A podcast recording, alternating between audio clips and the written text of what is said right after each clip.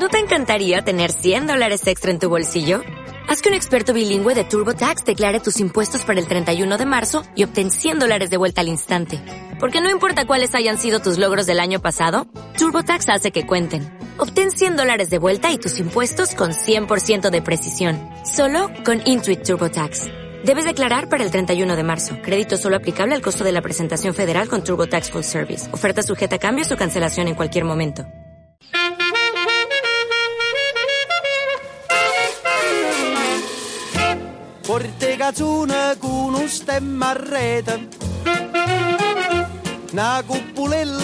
Vi si era aizzata Passa scampanianna pattuleta Con mano a papà te fa guardare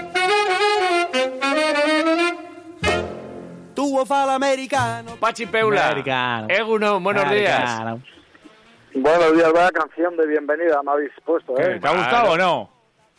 Claro, claro, Ah, claro. A hombre. Italia, pues ahí, Es lo que- canción. Es lo que tiene, macho. Buongiorno per la matina. Ahí estamos. ¿Cómo, ¿Cómo amanece por allí? ¿Dónde estás exactamente?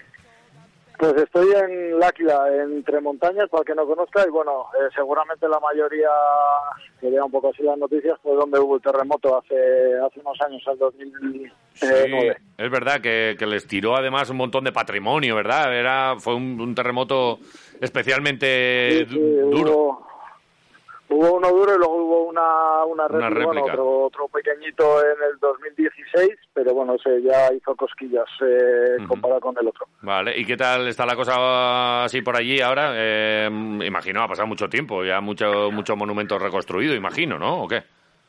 Sí, yo después del terremoto había venido y bueno, era un caos eh, esto, había más grúas que, que casas casi. Eh, estaba todo en reconstrucción, están intentando pues mantener la fachada de, de los edificios, sobre todo importantes y demás, y a día de hoy, bueno, se ve bien, pero todavía hay grúas, ¿eh? Entonces Ujú. eso quiere decir pues, que siguen en reconstrucción, no sé si es por el que hubo en el 2016 o, o bueno, que han eh, económicamente han mejorado y bueno pues están reconstruyendo pues esas averías de- del 2009 Vale.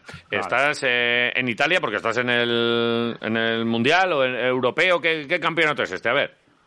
eh, campeonato campeonato de Europa Vale. Eh, justamente fue campeonato del mundo en el 2004 mi primer campeonato del mundo Vale. en la misma fecha del 4 al 11 en ese 2004 en la misma pista que estoy compitiendo entonces Vale. bueno, pues eh, ca- casualidades de la vida Te trae buenos recuerdos entonces, ¿no? Sí, sí, bueno, fue mi primer mundial, entonces, pues bueno, eh, buenos recuerdos, los resultados, pues bueno, eh, yo era categoría junior, ahora han pasado unos cuantos años, ayer tampoco fue mi mejor inicio de mi mejor carrera, pero bueno, el campeonato acaba de empezar. Vale. Eh, ¿qué te- qué- ¿En qué ¿Cuántas competiste? pruebas, qué- qué- el cuántas otro- pruebas o cómo ayer? son? Venga. Eh, bueno, ayer competí en los 10.000 metros puntuación-eliminación, una Vale. carrera pues rápida, eh, bueno, salimos eh, al principio bien colocados y demás, y bueno, hubo una caída y la pararon y volvimos, tuvimos que volver a empezar porque bueno, un suizo se quedó inconsciente y, se lo llevaron en, en ambulancia y demás.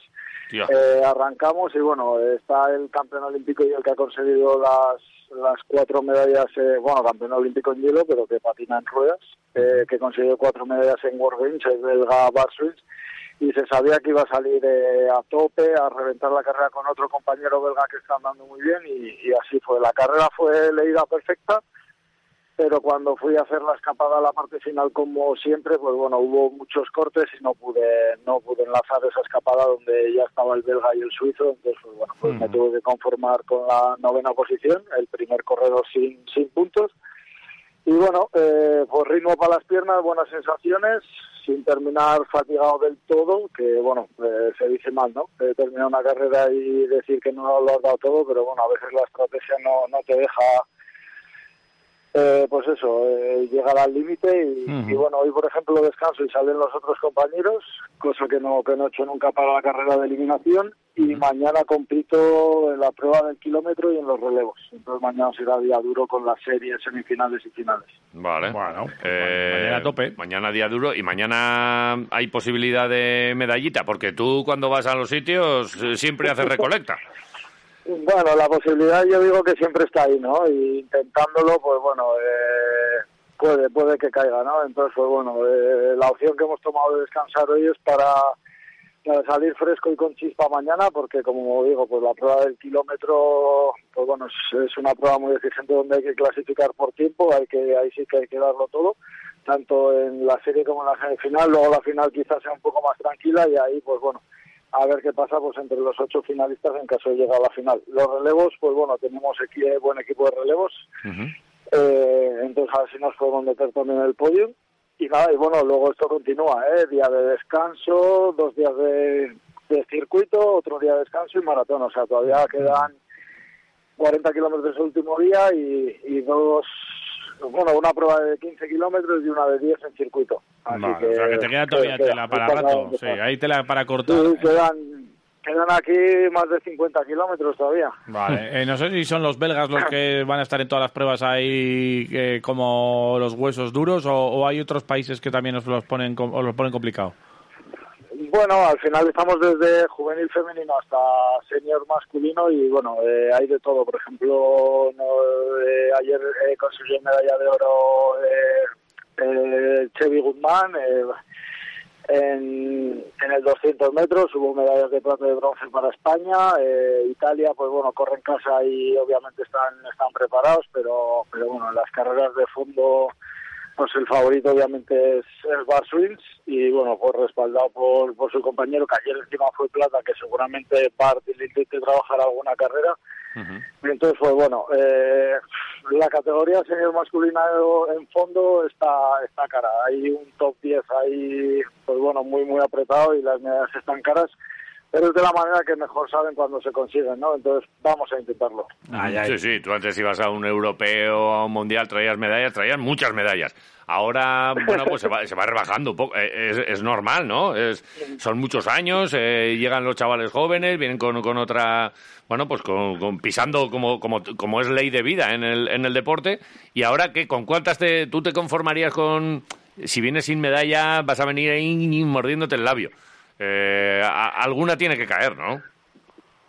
Bueno, eh, me ha tocado, me ha tocado campeonatos en vacío y, y bueno, dices de mayor o joven, no sé, mi primera medalla, eh, yo fui categoría senior en 2006, eh, fue año en vacío, en 2007 yo conseguí mi primer oro eh, y cinco de bronce en el Campeonato de Europa y luego, por ejemplo, en el Mundial, desde el 2008 que yo conseguí la plata hasta el 2014, eh, yo no volví a conseguir una medalla. Entonces, pues bueno, yo ahí era joven eh, y ahí me volví a casa en vacío, ¿no? Entonces, pues bueno, eh, pienso que cada carrera y cada campeonato es diferente y bueno, hay que pelearlo hasta el final. Eh, el año pasado me volví con una medalla de plata individual y una por equipos en el europeo y una de plata del mundial y bueno, en número no es mucho y en calidad pues pues es un gran botín, ¿no? Entonces, pues bueno, hay que analizar cada campeonato, cada campeonato y cada año es diferente y está claro que, como he dicho, que, que hay que intentarlo porque ya sea de bronce, de plata o de oro, pues eh, voy a intentar conseguirlo.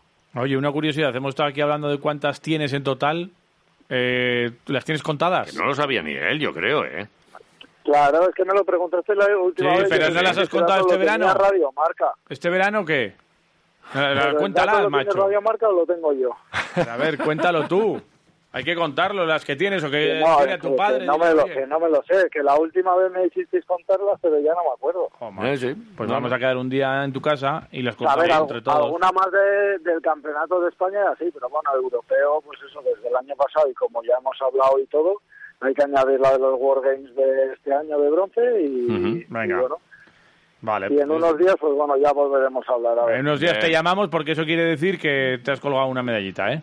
O sin, o sin, Eso, o sin eso. medallita. No, ¿eh? pero contando las Yo historias, creo hombre. que sí, yo creo que sí. Yo también creo que sí. Yo ¿eh? creo que sí, la próxima vez que hablemos se ha colgado Será una. ya- Sí, porque es que mañana aquí es fiesta. Allí no, ¿eh? Allí tú, kilómetro y relevos y tal, pero aquí es fiesta, en Vitoria. Sí, sí, mañana, mañana hay que darle, mañana es día importante y, y bueno, encima eso toca madrugar, es una de las razones por la que no salgo hoy a correr porque se acabará tarde, hay frío ahí a última hora, ya tengo un poco pillada la garganta de ayer y nada, día duro, día duro y, y hoy ha salido el sol, veremos a ver mañana. Bueno, Pues nada, eh, mucho ánimo, tío. Estaremos ahí pendientes y ya veremos a ver cómo, cómo andas con los horarios. Eh, ahora entonces, eh, en la jornada de hoy, ¿qué, qué toca? Eh, porque sí, me, me sé yo los descansos de los deportistas de élite.